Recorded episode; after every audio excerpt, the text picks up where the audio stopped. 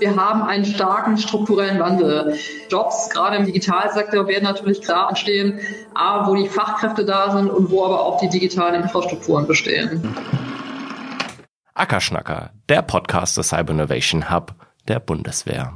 Herzlich willkommen zum Ackerschnacker, der fünften Ausgabe von unserem Cyber Innovation Hub. Und auch dieses Mal haben wir eine Stunde Zeit, beschäftigen uns mit einem sehr interessanten und virulenten Thema oder mit vielen spannenden, virulenten Themen. Denn unser Gast diese Woche ist Dr. Julia Borgrefe.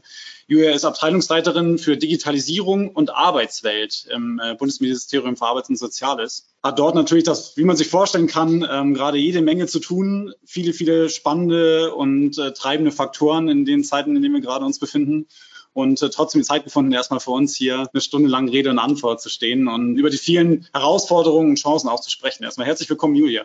Ja, herzlichen, herzlichen Dank, Simon. Schön bei euch zu sein. Wir haben ungefähr eine Stunde Zeit. Ich würde gern mit dir vielleicht so 20 Minuten am Anfang über die Denkfabrik sprechen. Dann können wir über ein paar andere Inhalte auch sprechen. Julia, du hast äh, die Abteilung, glaube ich, bei dir jetzt so seit knapp zwei Jahren inne, wenn ich das richtig recherchiert habe. In der Zeit, wie gesagt, die Denkfabrik aufgestellt im Bundesministerium für Arbeit und äh, Soziales. Mich würde am Anfang interessieren, erstmal, was war die, die Initialzündung? Wie kam es dazu? Was verbirgt sich dahinter? Und was sind eure Themenschwerpunkte? Das sind jetzt drei sehr ausufernde Fragen wahrscheinlich, aber wir können das ja gerne der Reihe nach ansprechen. Also erstmal muss ich relativieren, ich habe das natürlich nicht äh, alleine aufgestellt, sondern ich habe hier äh, ganz tolle Kolleginnen und Kollegen, die äh, mit unglaublich viel Werf äh, diese Denkfabrik aufgestellt haben. Und das nicht nur in der Denkfabrik selber, sondern ich würde sagen in der gesamten Abteilung, wo wir uns wirklich so auf die Fahne geschrieben haben, vielleicht auch ein bisschen eine Schnittstelle nach außen zu sein, in die Realität, die da draußen mal mehr, mal weniger heftig tobt. Wir haben uns da vielleicht so ein paar Aspekte auf die Fahne geschrieben, die euch nicht so ganz unbekannt vorkommen, wie zum Beispiel das Thema Nutzerperspektive sehr viel stärker auch nochmal mit in den Fokus zu nehmen, äh, auch vielleicht andere Arbeitsformen mal auszuprobieren, Stichwort agiles Arbeiten, äh, Prototyping und so weiter und so fort, was man vielleicht von einem Ministerium nicht unbedingt erwartet. Und da kann ich euch gleich einfach mal ein paar Beispiele auch ähm, zeigen, die wir da so machen. Gut, also du hast ja auch gefragt, wie ist das Ganze zustande gekommen? Ähm, in der letzten Legislatur gab es einen sogenannten Weißbuchprozess, Grünbuchprozess, Weißbuchprozess, von dem ich sagen würde, das war wahrscheinlich so, so der ziemlich erste wirklich agile Prozess in einem Ministerium, wo man nämlich zusammen mit vielen Nutzerinnen, Nutzern, Expertinnen, Experten, Stakeholderinnen, Stakeholdern mal angefangen hat zu untersuchen, was denn eigentlich die Arbeit der Zukunft so bringt, um auch das, was ihr hier seht, so ein bisschen auf den verschiedenen Zeitschienen hier auch des Spiegels mal gezeigt, ähm, auch vielleicht ein bisschen entgegenzuwirken, um differenzieren zu können und zu sagen, Digitalisierung ist nicht nur große Bedrohung, sondern bringt vielleicht tatsächlich auch Chancen. Ich glaube, was man auf jeden Fall sehen muss, ist, dass wir uns in einem sehr, sehr beweglichen Umfeld äh, befinden. Und ich mag die Folie ganz gerne, weil sie so diese verschiedenen Dimensionen von Flexibilisierung aufzeigt, äh, nämlich Zeit, Ort und Struktur.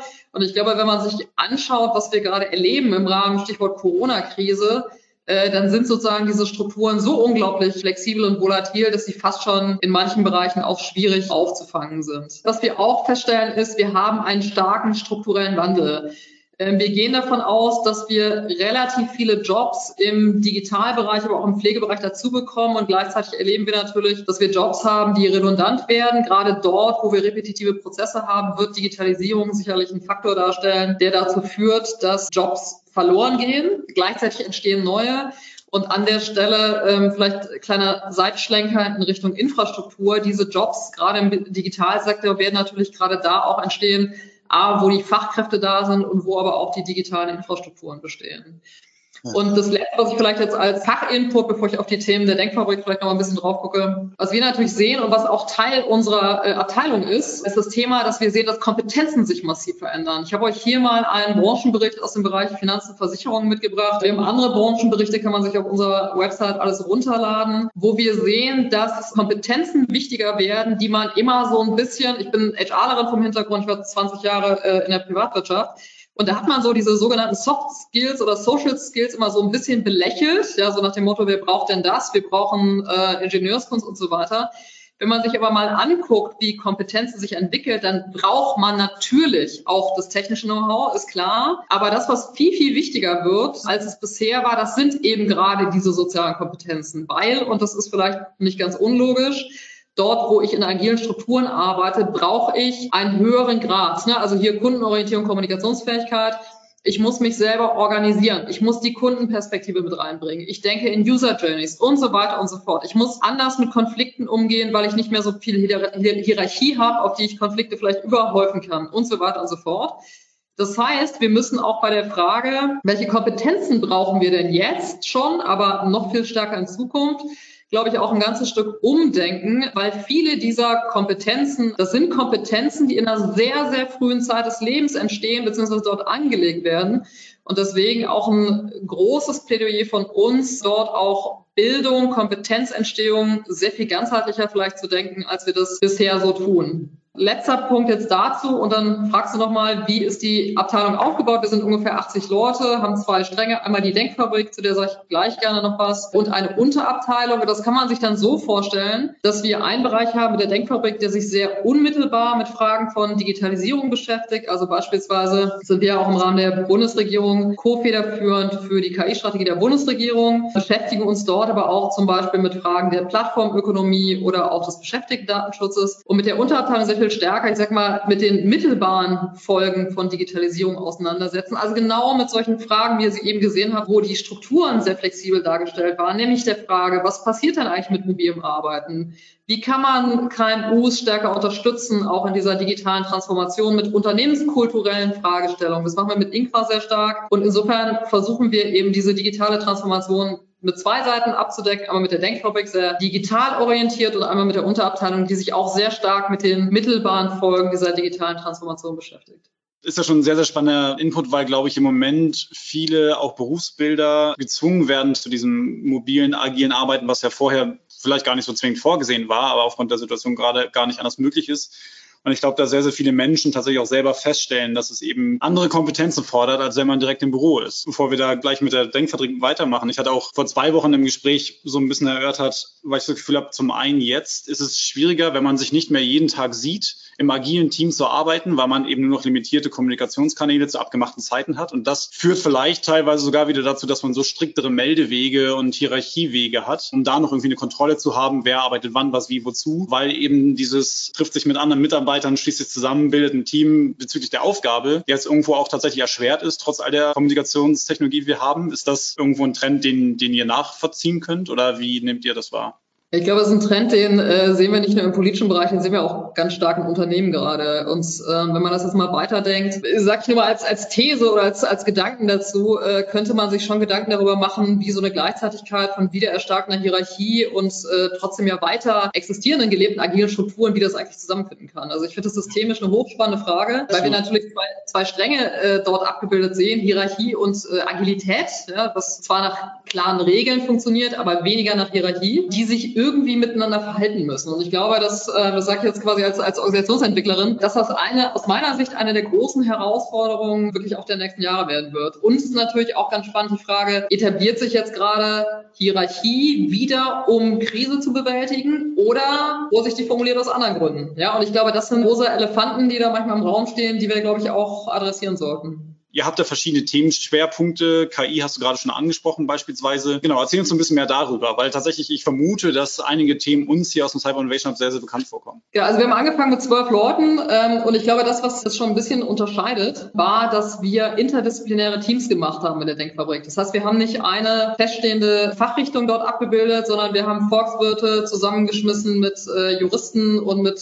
Kommunikationsleuten, um sich sozusagen interdisziplinär in den Teams selber auch äh, miteinander auseinanderzusetzen. Und das, glaube ich, hat die Denkfabrik schon ein bisschen von der Struktur her unterschieden, haben uns von vornherein auch auf die Fahne geschrieben, dass wir sehr agil arbeiten. Das heißt, wir haben sehr früh angefangen mit Formaten wie Prototyping, Design Thinking, aber auch anderen agilen Formaten, die es so gibt, äh, um einfach auch ein bisschen auszuprobieren, was denn für uns die richtigen Formate sind. Weil ich glaube schon, dass wäre so ein bisschen mein Vergleich Privatwirtschaft, Verwaltung oder Bundesbehörde. Es gibt schon so ein paar Sachen, die in der Bundesbehörde anders laufen als in der Privatwirtschaft. Um mal ein Beispiel rauszugreifen, es sind wahrscheinlich viele Menschen hier, die, die viel mit agilen Formaten arbeiten. Ich glaube, die Erwartungshaltung ist immer eine andere. Ne? Also wenn wir in agile Formate reingehen, dann ist ja sozusagen quasi eine der Prämissen immer, wir sind alle auf Augenhöhe und alle gleich. Ja, ich habe an einem Workshop teilgenommen, da klebte so schön das Schild, hier gelten keine Funktionen und keine Titel. So, das ist ja quasi so der Spirit, in dem man das auch so macht. Das funktioniert ja. aber manchmal nicht, wenn man als Bundesbehörde da reingeht, ne? weil sozusagen das Ministerium doch sehr oft dann adressiert wird in einer bestimmten Rolle. Das heißt, was wir für uns rausgefiltert haben aus diesen Experimenten, die wir da gemacht haben zum agilen Arbeiten, war, wir brauchen so eine Art Vorstufe, bevor wir starten mit dem Prototyping,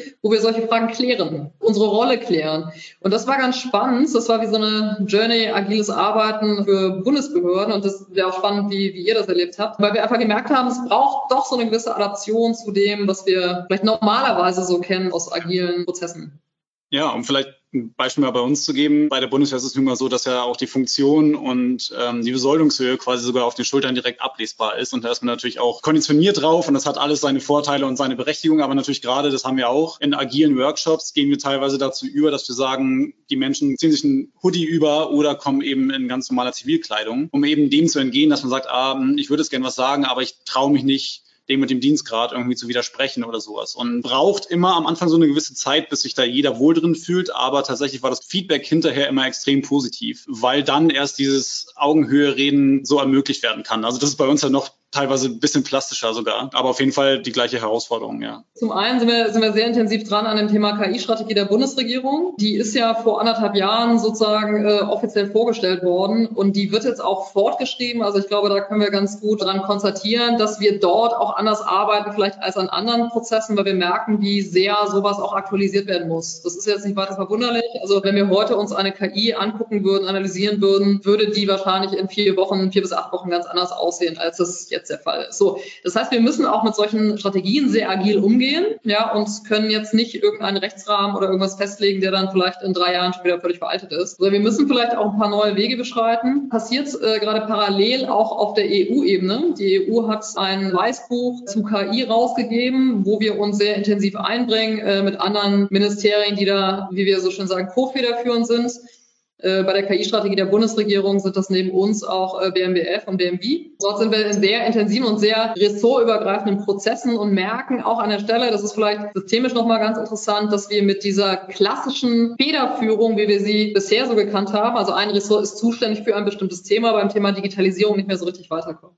Ja. Ne, vielleicht methodisch, äh, strukturell ganz interessant, was wir auch aufgebaut haben. Ähm, insofern ist die Denkfabrik wirklich eine sehr, sehr organisch wachsende Einheit, ist ein KI-Observatorium. Das heißt, wir sind jetzt in Summe bei der Denkfabrik äh, schon so um die 25 Leute, äh, eben plus acht Kolleginnen und Kollegen, die jetzt fürs Observatorium nochmal an Land gekommen sind, weil wir gesagt haben, wir müssen erstmal verstehen, über was wir reden.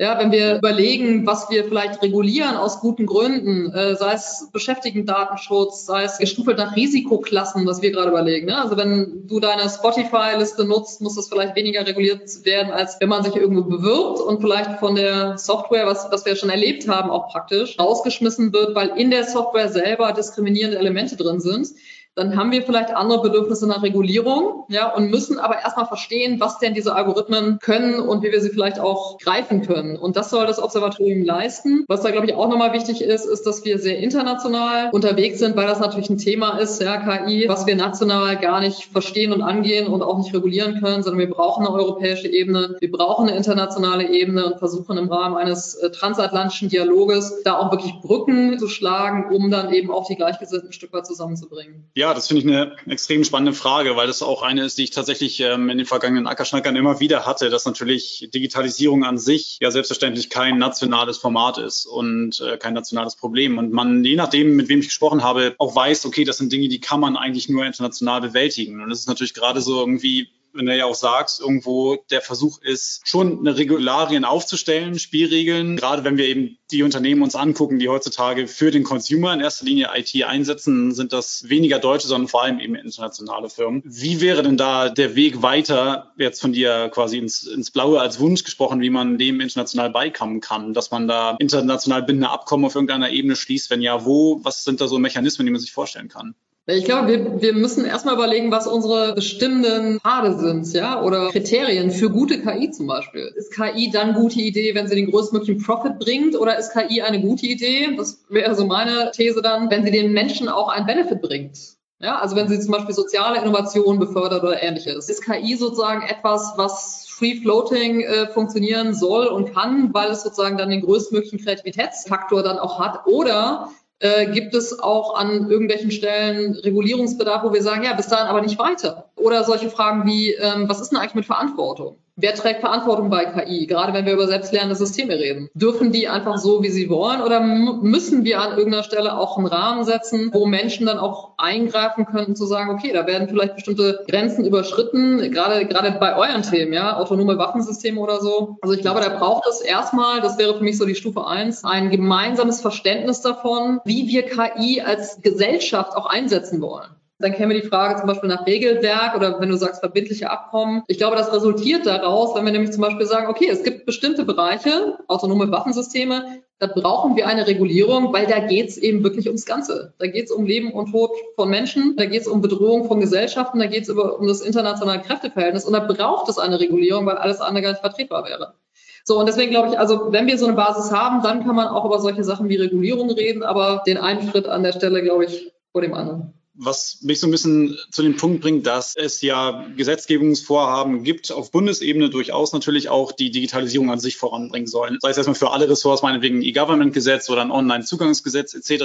und auch noch diverse weitere auch Strategien an der einzelnen Länder, die aber teilweise dann inzwischen ja auch schon so sechs, sieben, acht Jahre zurückliegen, wo man aber jetzt dabei ist, so Anfang der 20er Jahre, die zu erfüllen. In der Zeit aber, und auch das war so der Common Sense aus den vergangenen Gesprächen, ist die Entwicklung ja nicht nur linear weitergegangen, sondern exponentiell exponentiell. Das heißt, wenn wir jetzt dabei sind, die Ziele langsam zu erfüllen, die so 2015, 14, wie auch immer aktuell waren, dann ist ja in der Zeit schon das Ganze wieder exponentiell weiter gerast. Kann man das mit einzelnen Gesetzen wirklich prozessual regeln oder geht man da eher, was quasi dann im Management so Guiding Principle ist, in die Richtung, dass man sagt, wir können diese Geschwindigkeit und die auch die Änderungen und die Innovationssprünge vielleicht gar nicht so unbedingt einzeln abbilden. Muss man vielleicht auch gar nicht, wenn man sagt, man legt eben Guiding Principles oder wie man Militär sagt, die linke und rechte Grenze fest, in der sich das dann entwickelt. Gibt es da irgendeinen Ansatz für? Ja, das ist eine total spannende Frage, weil das natürlich ganz eng auch mit der Frage verbunden ist, wie machen wir eigentlich Gesetze? Und bisher äh, fahren wir bei den Gesetzen ja einen relativ klaren Rahmen, ja, das Gesetze sehr klar definieren und da kann man in verschiedene Gesetze reingehen, was geht und was nicht geht. Ich glaube auch, das habe ich ja eben gesagt, äh, wir müssen auch bei der Gesetzgebung zu einem Ansatz kommen, der stärker auf das Iterative einzahlt. Ja, und äh, ich glaube nur so, wie es jetzt geht und den Punkt teile ich total. Äh, wir können jetzt nicht ein Gesetz erlassen, das für die nächsten zehn Jahre KI reguliert, was über zehn Jahre nicht angepasst wird. Das wird nicht funktionieren. So, das heißt, ich habe da keine abschließende Antwort drauf, aber ich glaube, das Prinzip der iterativen Entwicklung, was wir aus Magie und Projektmanagement kennen, das wird man auch ein Stück weit bei diesen Themen, also bei diesen Themen, ne, ich glaube nicht bei allen Themen, aber bei diesen Themen auch ein Stück weit auf die Gesetzgebung übertragen müssen. Und das wäre eine ganz spannende Diskussion jetzt mit den Kollegen, Kolleginnen vom BMJV, da mal darüber diskuti zu diskutieren und sagen, das ist ja quasi auf einer Metaebene die Frage, wie machen wir eigentlich Gesetze für solche Konstellationen? Da sind wir im Moment in der Erkenntnisphase. Ja, wir müssen was ändern. Das funktioniert so nicht für die Digitalthemen. Wie wir das final machen, da würde ich sagen, sind wir noch in der Findungsphase. Ist, ist auch, sag ich, als, als jemand, der sowas mal studiert hat, ist auch nicht ganz trivial, weil uns das wegbringt von sehr, sehr grundlegenden äh, Prinzipien der Jurisprudenz. Für dich gehört ja auch quasi zum Thema, und das ist ja auch der Titel deiner Abteilung, ist ja Digitalisierung und Arbeitswelt. Was ist eure Vision, wenn ihr eine habt, von quasi der neuen Arbeitswelt? Habt ihr eine Vision, wo man sagt, das ist quasi das, was aus der Arbeitssicht des Ministeriums anzustreben wäre? Oder ist es eher so, dass ihr die vorhandenen Entwicklungen ergebnisoffen begleitet und halt schaut, dass die nicht aus dem Ruder laufen? Wie kann man sich das vorstellen? Das ist wie immer im Leben eine gewisse Dualität. Ich sage das jetzt mal sehr, sehr persönlich, auch vielleicht mit mit 20 Jahren HR-Hintergrund. Ich glaube, da, wo du begeisterte äh, Beschäftigte hast, hast du auch oft ein sehr erfolgreiches Unternehmen. Und das meine ich mit Dualität. Ne? Also der Erfolg einer Organisation ist meiner Erfahrung nach äh, raus auch immer auch gespeist von der Fähigkeit von Beschäftigten, die entsprechenden Kompetenzen einzubringen, sich miteinander ins Benehmen zu setzen, sei es jetzt in Projekten oder in Abstimmungen oder auch in Konflikten ja, auch Konflikte miteinander selber zu lösen. Und ich glaube, dass, was wir schon sehr stark versuchen mit unseren Themen, ist äh, natürlich sehr stark auch aus einer Beschäftigtenperspektive, da Strukturen zu schaffen, die genau das ermöglichen. Ich gebe vielleicht mal ein Beispiel. Ähm, wir sind gemeinsam mit äh, BMBF, also Bundesministerium für Bildung und Forschung, zusammen äh, federführend für die nationale Weiterbildungsstrategie. Und aus unserer Sicht muss Teil dieser nationalen Weiterbildungsstrategie sein, das, das sagt man im HR-Jargon so schön, äh, die Menschen zu empowern Das heißt äh, letztendlich, dass die Leute in der Lage sind, ihr eigenes Leben so gut wie möglich ohne fremde Hilfe gut und zufriedenstellend zu bewerkstelligen. Dazu gehört, dass sie Zugang haben zu Informationen, dazu gehört, dass sie eine gewisse Sicherheit haben. Dazu gehört aber auch Thema Kompetenzen, dass sie zum Beispiel diese Weiterbildung auch benötigen, um eine gute berufliche Vita und Karriere auch zu gestalten. Ja, und wenn ich jetzt vielleicht in der Rolle bin, dass ich weiß, ähm, mein Job fällt, weil gut digitalisierbar und vielleicht auch repetitiv, fällt möglicherweise in drei bis vier Jahren weg, dann möchte ich nicht warten, bis mich jemand rettet, ja. sondern idealerweise äh, kann ich mich selber sozusagen auf die Spur begeben und finde durch den Rahmen, äh, der auch gegeben wird, äh, eine gute Orientierung, mit der ich dann sozusagen vielleicht meine zweite Bildungskarriere dann auch anstreben kann. So, und das ist das, was wir versuchen mit einer nationalen Weiterbildungsstrategie, aber auch über ein Fachkräftemonitoring, über INQUA, habe ich eben schon gesagt, Initiative Neue Qualität der Arbeit, dort eben auch Organisationen zu unterstützen. Das wäre dann vielleicht auch stärker nochmal die, die Seite der Unternehmen selber, dort Hilfestellung zu leisten, wie diese digitale Transformation in Bezug auf Technik, aber eben auch vor allem auf kulturelle Aspekte gut gelingen kann. Auch dieses Miteinander, diese Augenhöhe, das sind für mich schon auf der Metaebene auch so Prinzipien, die ich mit dem Thema sehr eng verbinde. Wie kann man sich das vorstellen? Du hast jetzt schon mehrfach gesagt, dass es tatsächlich auch viel auf die Bildung ankommt. Das ist ja nun in Deutschland viel Ländersache. Wie läuft das da in der Absprache? Kann man dann schauen, dass man das über die Strategien beeinflusst oder teilen die Länder beispielsweise dann in den entsprechenden Ministerien die Auffassung auch so? Ist die Awareness da schon überall da? Ja, das ist ganz erstaunlich. Also wir haben die nationale Weiterbildungsstrategie ja vor knapp zwei Jahren äh, als Auftrag aus dem Koalitionsvertrag auf die Straße gebracht, zusammen mit den Kolleginnen und Kollegen aus dem BMBF. Das war spannend, weil wir sehr, sehr schnell in ein sehr konstruktives Fahrwasser auch gekommen sind. Ähm, ja. Weil da tatsächlich auch eine gemeinsame Überzeugung herrscht, oh, da, pass da passiert echt was und das kriegen wir nur gemeinsam hin. Dass es da an der anderen Stelle auch traditionelle Interessenunterschiede gibt, ist, glaube ich, normal. Aber das, glaube ich, kann ich wirklich aus voller Überzeugung sagen, da ist ein großes Bewusstsein dafür da, dass da was passieren wird, was heftig ist, wo vielleicht auch viele Chancen bestehen und gleichzeitig sowohl Bund als auch Länder als auch Bildungsträger wirklich ähm, als auch Sozialpartner an einem Strang ziehen müssen, um diese Transformation gut hinzukriegen. Bildung an sich, aber ja vor allem auch Arbeit und das Ressort, in dem du arbeitest, ist ja eins, was finde ich im Zeitalter der Digitalisierung am meisten irgendwo Herausforderungen erfährt, weil ich zum Beispiel gerade im Zusammenhang mit Digitalisierung Jobs fallen weg. Man hat mehr und mehr Automatisierung, werden ja auch grundlegend neue Konzepte irgendwie vorgeschlagen, bedingungsloses Grundeinkommen oder man hat drei Tage Wochenende oder andere Arbeitszeitmechanismen. Wie geht ihr mit diesen Dingen um? Ist das auch was, was ihr in der Denkfabrik beleuchten und untersuchen wollt? Ist das was, wo man sagt, okay, wir schauen auch da, was andere Länder beispielsweise an, also Nationen an anderen Lösungen haben? Weil ja schon irgendwo klar ist, es wird sich irgendwas verändern. Man weiß aber, habe ich das Gefühl zumindest, dass so richtig nicht genau, wann der Zeitpunkt ist, dass Computer auch Wissensarbeit beispielsweise bis hin irgendwie zu Rechtsanwälten etc. ablösen könnten. Das ist alles irgendwo vorstellbar, irgendwo vielleicht absehbar, als Trend vielleicht schon mehr und mehr fühlbar, aber so richtig, wann der Durchbruch kommt und der Punkt, wann es relevant wird und wie sich das äußert, ist schwierig abzusehen. Wie geht ihr damit um? Ich glaube, wenn du sagst, so, so der Punkt, an dem dann alles anders ist, den wird es sowieso nicht geben, äh, meiner Meinung nach, sondern das ist ein Prozess und der wird sich iterativ entwickeln. Und ich glaube, dass wir bei manchen Jobs, das sehen wir ja jetzt schon, weil letztes Jahr in China, das ist ganz spannend, was da alles schon geht an autonomen Systemen, ja, dass du an einem Snackautomaten äh, stehst und mit deiner Iris bezahlst, ja, weil das System dich sozusagen scannt und dann zuordnet, äh, läuft alles völlig autonom. Ich glaube, da wird es verschiedene Stufen geben, ja, der, der Automatisierung und gleichzeitig werden natürlich neue Jobs entstehen. Und das wird ein sehr iterativer Prozess sein. Und ich glaube, umso wichtiger sind, ähm, und das machen wir nicht alles nur in der Denkfabrik, das machen wir in den anderen Referaten, auch bei mir in der Abteilung, machen wir zum Beispiel sowas wie ein Fachkräftemodell Monitoring, das eben sehr genau beobachtet, äh, wie entwickeln sich Kompetenzen oder Kompetenzbedarfe, wie ist das auch unterschiedlich nach Regionen, äh, wie ist das nach Branchen, um eben dort auch handlungsfähig zu sein, weil wir eine Ahnung davon haben, wie sich Dinge entwickeln. Und ich glaube, das ist ganz wichtig, diese, diese Analysephase in diesen Fragen der Digitalisierung, sowohl was die Technik angeht, also da, wie gesagt, zum Beispiel durch das KI-Observatorium, aber eben auch durch solche Instrumente wie das Fachkräftemonitoring, ähm, sehr nah dran zu sein an der Entwicklung und vielleicht ja selber so ein bisschen als Ministerium auch Trend Scout zu sein für die Themen, äh, die da draußen entstehen, um eben dann nicht in zwei, drei Jahren erst zu reagieren, sondern sehr schnell dann auch handlungsfähig zu sein. Eine weitere Frage, die ich äh, schon im Vorfeld auch bekommen habe, ist digitales Arbeiten gleich neues Arbeiten oder agiles Arbeiten? Also ist das, ist das gleichzusetzen? Wird die, wird die Zukunft da ausnahmslos digital sein oder wie kann man sich das vorstellen? Das ist eine spannende Diskussion, weil äh, dieses Buzzword agil irgendwie so oft verwendet wird, wie jetzt die verschiedenen Farben von Mundschutzen, die man gerade so auf der Straße beobachtet. Äh, ich glaube, so vielfältig sind da auch die, die Definitionen von agil. Ich kann ein bisschen was sagen zu meiner persönlichen äh, Definition von agil. Also agil heißt für mich immer, ich habe zum Beispiel die Kundenperspektive mit drin. Ja, ich habe einen iterativen Prozess. Äh, ich habe auch ein gewisses kulturelles Umfeld, in dem ich arbeite, was nämlich heißt, ich darf Fehler machen. Die berühmte Diskussion über eine Fehlerkultur in Verbindung mit der Frage, wie entsteht denn eigentlich Innovation, wo, eine, wo ein ganz enger Zusammenhang auch besteht. Also ich glaube, insofern muss erstmal jede Organisation eine eigene Definition von agil finden. Und das hängt natürlich dann auch ganz stark mit der Frage zusammen, äh, New Work, neues Arbeiten. Ich habe ja eben schon gesagt, für mich hängt neues Arbeiten ganz stark mit der Frage von Eigenverantwortung, Empowerment und Augenhöhe zusammen. Und das, das, wäre für mich auch so der Weg, wo es hingehen muss. Ähm, ich glaube, wenn man jetzt aus der wirtschaftlichen Perspektive drauf guckt, dann sind das auch alles Voraussetzungen für Innovationen. Es gibt ganz spannende Studien, äh, für die, die sich dafür interessieren, zum Thema, wie ticken denn eigentlich High-Performance-Teams? Das wird ein Thema sein, was euch bei euren äh, Themen sicherlich auch beschäftigt.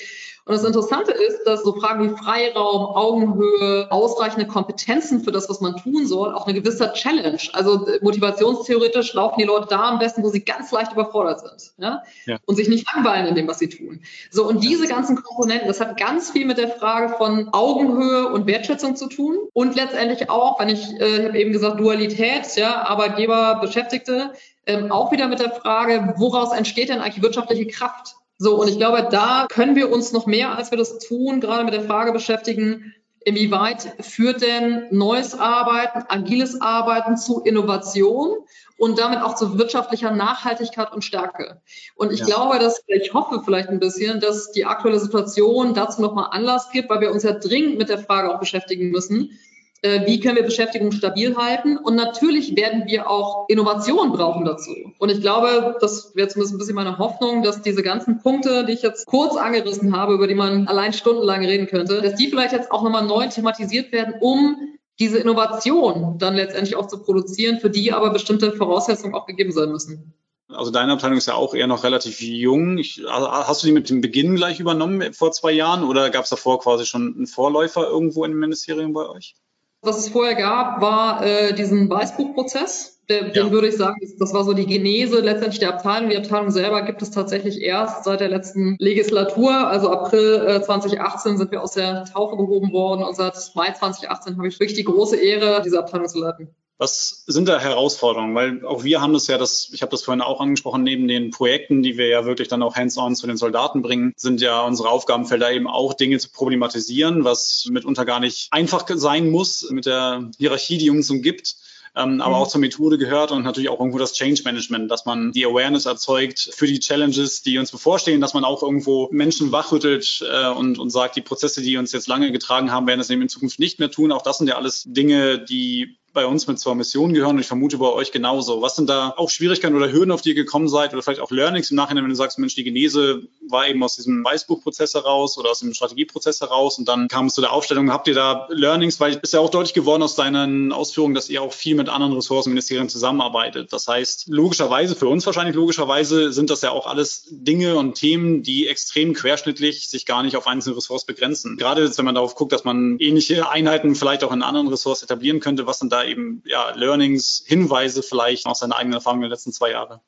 Ich glaube, es gibt ja zwei Möglichkeiten, sowas aufzusetzen. Ich habe mich sehr gefreut, als neulich eine Kollegin aus unserer Zentralabteilung uns als Innovativ- und Kreativabteilung äh, bezeichnet hat. Das so nach zwei Jahren, ja, ist es, tut das gut, mal zu hören, dass man irgendwann auch so wahrgenommen wird.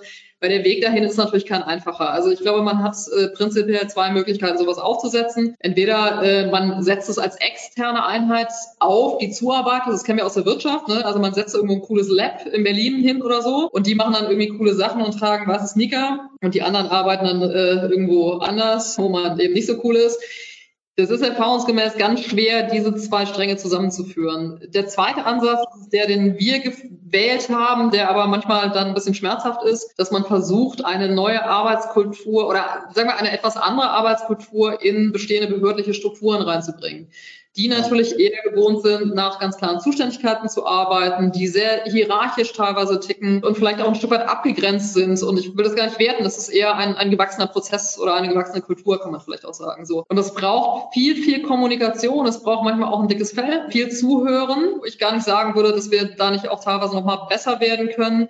Ich glaube, ne, da sind immer beide Seiten gefragt, auch aufeinander zuzugehen. Und auch dieses Inter Interdisziplinäre, was wir da versuchen und natürlich auch dieses Prototyping, ja, dieses komische und dieses agile, das, das ist natürlich befremdlich. Und ich glaube, dass was uns hilft, ist, dass wir auch immer wieder ähm, Kolleginnen und Kollegen aus anderen Abteilungen einbeziehen in unsere Projekte. Das geht auch gar nicht anders, weil wir natürlich deren Kompetenzen auch benötigen und dadurch natürlich auch Erfahrungswerte schaffen, wie so eine Form von Arbeiten auch funktioniert. Gleichzeitig, das hatte ich am Anfang ja gesagt, auch immer wieder hinterfragt, was aus diesen Arbeitsweisen funktioniert für uns dann vielleicht auch nicht. Man sagt aus dem Change Management, äh, eine Organisationsentwicklung dauert, wenn es richtig gut läuft, drei Jahre, wenn es nicht ganz so gut läuft, läuft fünf Jahre. Und ich glaube, da sind wir eigentlich auf einem ganz guten Weg und ähm, sind jetzt auch dabei, beispielsweise für das BMAS Formate aufzusetzen, wie Agile Coaches äh, für die Abteilung aufzubauen, ja, um dort auch ne, Empowerment oder ja. wie man das auch mal nennen möchte, für die Abteilung selber zu schaffen, um da auch eine gewisse Autonomie für die Abteilung selber zu schaffen, wenn sie entsprechend arbeiten möchten. Und nicht immer nur bei uns, sondern Erlebnisse oder Erfahrungen, die wir jetzt gesammelt haben, die gut funktionieren, dann vielleicht auch ein Stück weit in die Fläche und in die Organisation zu geben. So, und daraus wird sich ein Prozess Prozess ergeben, der so eine Organisation vielleicht nachhaltig dann auch entwickeln kann.